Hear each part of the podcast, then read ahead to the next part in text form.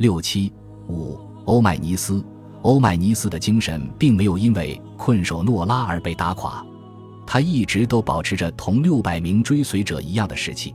这些士兵和他一起被围困在这方圆四英亩的山崖之上。欧迈尼斯轮流邀请他们同桌共餐，与其分享面包、食盐与清水。欧迈尼斯将这里的一切都纳入自己的掌控。他的乐观积极与奇思妙想让部下备受鼓舞，充满希望。虽然想要制造新的谈话主题颇为不易，但正如普鲁塔克所记载的，餐桌上一直都充满了欢声笑语。困守一隅的最大挑战就是缺乏空间锻炼，不仅对士兵来说是这样，对于他们的马匹亦是如此。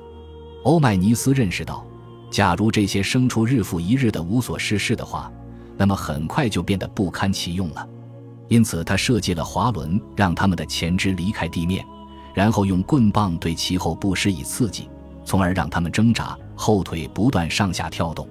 剧烈的运动使这些牲畜大汗淋漓，但总比没有运动要好。至于那些士兵，欧迈尼斯将要塞里最大的一栋房子，长度只有二十英尺，留作跑道，亲自在那里指导训练。对跑步者发出指示，让他们不断加快步伐。逃离此地，在一段时间内成了他们的唯一希望。欧迈尼斯和自己的部下数次尝试对围墙发起攻击，虽然成功摧毁了一小部分墙体，但每次都无法突出重围。接着有消息传来说，阿尔瑟塔斯与其他佩尔迪卡斯的党羽都在皮西迪亚被击败了，阿尔瑟塔斯兵败身陨。而其他人都被监禁，处于严密的看守之下。欧迈尼斯再也没有别的地方可以供其奔逃了。现在整个亚洲领土都归属于独眼的安提克。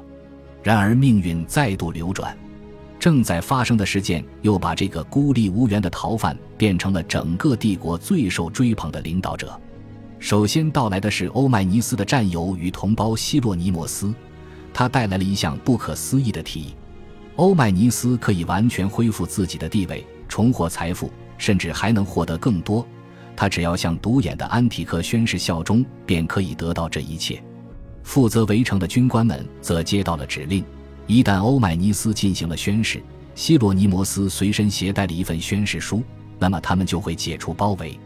一旦包围解除，欧迈尼斯就会变成一个自由的人，一位行省总督。以及拥有当时世界上最多军队的安提柯麾下的高级军官，欧迈尼斯满怀疑虑地审视着这份宣誓书。他知道安提柯已经在前一年被剥夺了对国王的控制权，那么他根本就无法代表王室的利益。或许他也已经知道，我们尚不知晓希洛尼摩斯到底告诉了欧迈尼斯多少在西方发生的事情。安提帕特的儿子卡山德背叛了波利伯孔与国王，并且向安提柯寻求帮助。欧迈尼斯意识到，向安提柯效忠很可能就意味着背叛阿基德家族，而他之前竭力保护的就是这个家族的权利。不过，这种效忠是他通往人身自由、政治救赎的道路，而这条道路也通向他唯一认可的职位——帝国最为强大的统帅麾下的顾问。欧迈尼斯究竟会站在哪一边？他会选择为何而战？他是在乎谁会在继承权的斗争中取得胜利，还是只想着改善自己的命运？这是一个关键的时刻，要求欧迈尼斯在赤胆忠心与自身利益之间做出选择。不过，凭借自己的足智多谋，欧迈尼斯还是找到了一个两全之法。根据普鲁塔克的记载，欧迈尼斯改写了这份宣誓书。从而让共治国王与奥林匹亚斯在誓言里要比安提柯更为突出。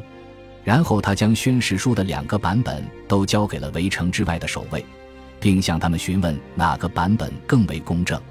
事实上，他是在要求这些士兵选择支持国王而非支持安提柯，或者至少拒绝两者可能存在分歧的观点。士兵们被迫宣布欧迈尼斯的版本更为恰当。于是，欧迈尼斯正式宣读了誓言。随后，他获得了赦免，并且恢复了原先的卡帕多西亚行省总督之职。欧迈尼斯迅速开始集结部队，因为他知道留给自己的时间已经不多了。安提柯很快就会获悉遭到更改的誓言，并对欧迈尼斯回避了他给出的条件深感愤怒。他向自己的卫兵发出一封急信，痛斥他们的愚蠢，并且命令他们重新捉拿欧迈尼斯。随后，他派遣了一支武装部队，在前任吕底亚总督米兰德的率领下，准备追捕这个狡猾的希腊人。米兰德与安提柯早在几年前就曾在萨蒂斯城外策划了一起针对欧迈尼斯的伏击，然而欧迈尼斯选择了一条无法预知的路线，从而躲过他们的伏击。现在，欧迈尼斯再一次从他们的手中溜走了。在米兰德到达的三天之前，他就率领这一小股部队离开了卡帕多西亚。欧迈尼斯在行军途中，或者就在出发之前。收到了波利伯孔与奥林匹亚斯的来信，任命他为王室的首席保卫者。欧迈尼斯现在掌握着金钱、合法性以及指挥全军最为精锐的步兵部队银盾兵的权利。久经战阵的银盾兵指挥官安提真尼斯与一位名教头塔摩斯的新任联合指挥官已经踏上路途，奉国王之令前去为欧迈尼斯效力。书信中承诺。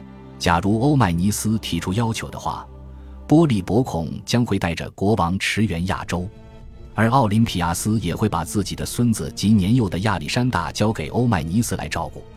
欧迈尼斯瞬间从最偏远的一隅被推到了权力的中心，他率部向着与银盾兵会合的地点前进，他与安提克之间的战争再度爆发。感谢您的收听，喜欢别忘了订阅加关注。主页有更多精彩内容。